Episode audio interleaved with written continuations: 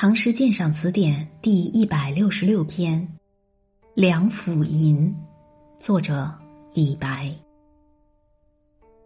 梁甫吟》是古代用作葬歌的一支民间曲调，音调悲切凄苦，古词今已不传。宋郭茂倩《乐府诗集》收有诸葛亮所作一首。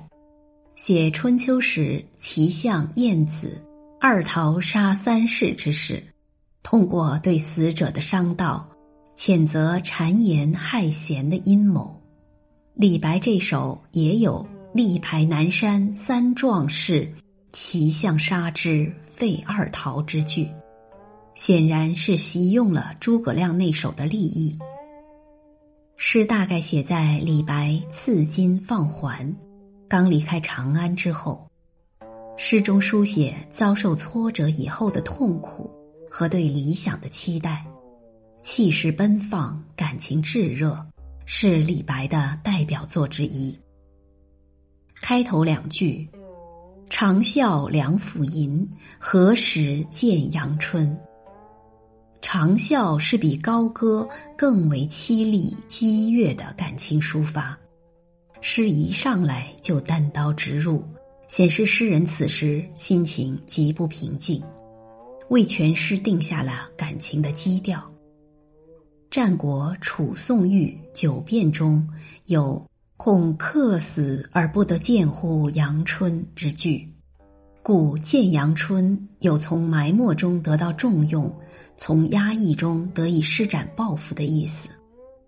以下诗句全是由此生发。接着，运用两组君不见，提出两个历史故事。一是说西周吕望及姜太公长期埋没民间，五十岁在汲金当小贩，七十岁在朝歌当屠夫，八十岁时还垂钓于渭水之滨。钓了十年，每天一钓，十年共三千六百钓，这才遇得文王，遂斩平生之志。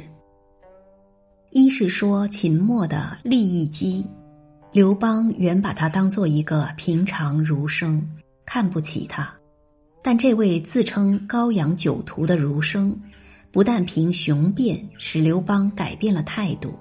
以后还说服齐王率七十二城降汉，成为楚汉相争中的风云人物。诗人引用这两个历史故事，实际上寄寓着自己的理想与抱负。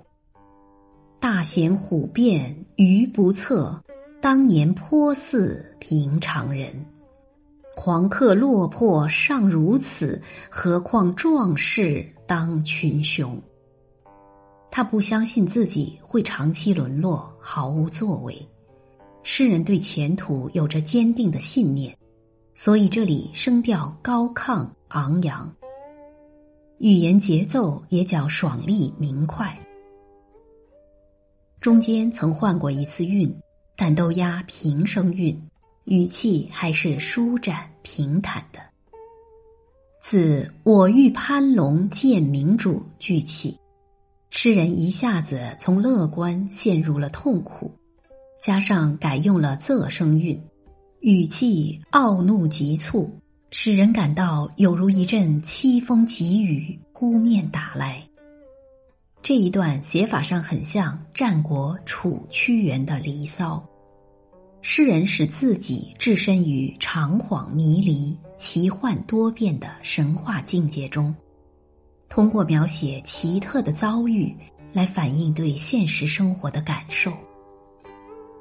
你看，他为了求见明主，依附着妖角的飞龙来到天上，可是凶恶的雷公勒起天鼓，用震耳欲聋的鼓声来恐吓他。他想求见的那位明主，也只顾同一班女宠做投壶的游戏。他们高兴的大笑时，天上闪现出耀眼的电光，一时恼怒，又使天地昏暗，风雨交加。尽管如此，诗人还是不顾一切，以额扣关，冒死求见，不料竟触怒了守卫天门的昏者。在这段描写中，诗人的感情表现的那么强烈，就像浩荡江水从宽广的河床突然进入峡谷险滩一样，漩涡四起，奔腾湍急，不可抑制。诗人在天国的遭遇，实际上就是在现实生活中的遭遇。他借助于幻设的神话境界。尽情倾诉了胸中的愤懑与不平。自“白日不照无京城”以下十二句，又另作一段。在这段中，诗人通过各种典故，或明或暗的书写了内心的忧虑和痛苦，并激烈的抨击了现实生活中的不合理现象。上皇不能体察我对国家的一片京城。反说我是杞人忧天，权奸们像恶兽亚语那样磨牙利齿，残害人民；而诗人的理想则是以仁政治天下。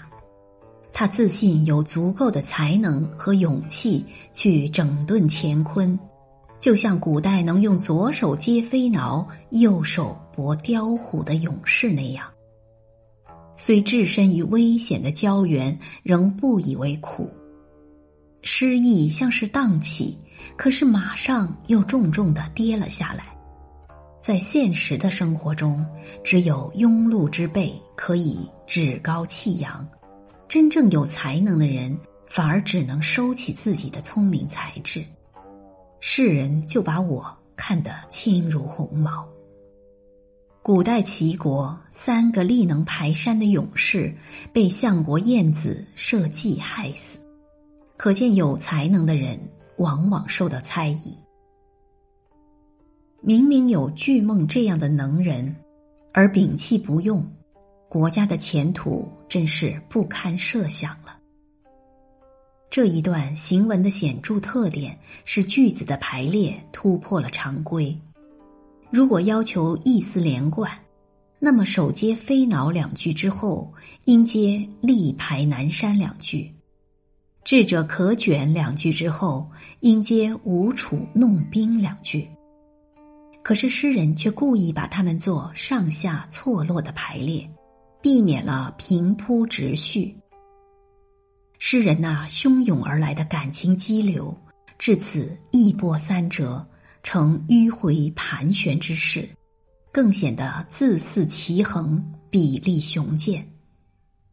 这段的语气节奏也随着感情发展而跌宕起伏，忽而急促，忽而舒展，忽而压平声韵，忽而压仄声韵。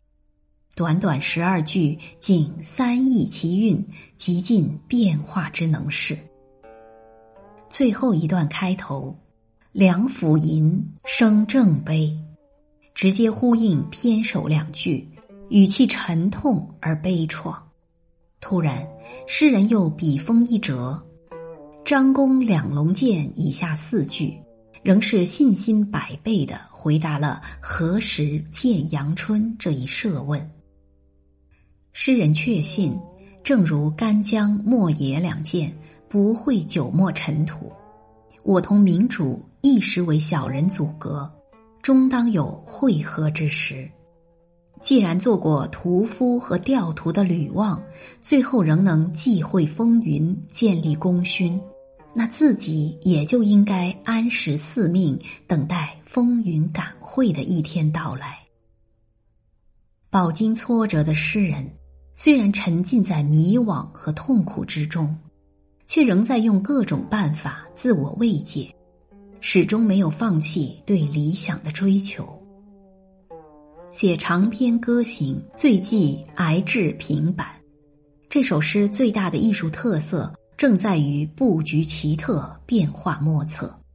它通篇用典，但表现手法却不时变换。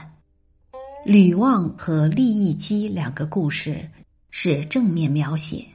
起以古为鉴的作用，接着借助于种种神话故事，寄寓自己的痛苦遭遇。第三段则把几个不相连属的典故交织在一起，正如清人沈德潜说的：“后半拉杂史事而不见其迹，因而诗的意境显得奇幻多姿，错落有致。”他时而和风丽日，春意盎然；时而浊浪翻滚，险象纷呈；时而鱼浅意深，明白如画。时而杳冥长恍，深不可测。加上语言节奏的不断变化起伏，诗人强烈而又复杂的思想感情表现得淋漓尽致。本篇鉴赏文作者范民生。亚语是古代传说中一种吃人的野兽，邹鱼是古代传说中的一种人兽。不吃生物，不在草上践踏。这里用来比喻仁慈的统治者。胶原是指传说中春秋时举国的一块大石，它宽五十步，下面是百丈深溪，无人敢进。二桃杀三士之事，据《晏子春秋》记载，春秋时齐景公手下有公孙接、田开疆。古冶子三个力能搏虎的勇士，都曾立过大功。有一次，相国晏子见他们不懂君臣尊卑之别，产生了疑忌，就建议景公除掉他们。办法是由景公派人赏赐给他们两只桃子，叫他们三人济公而食桃。公孙接和田开疆都以为自己功大，各拿了一只桃子。而古冶子认为自己的功劳更大，要二人退出桃子，二人感到羞愧而自杀。古冶子因二人之死而无言独生，同样自杀身亡。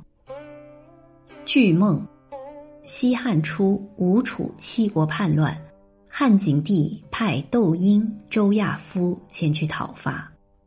周亚夫在将到河南时。找到侠士巨梦，笑吴楚不用巨梦而起兵，实是徒劳。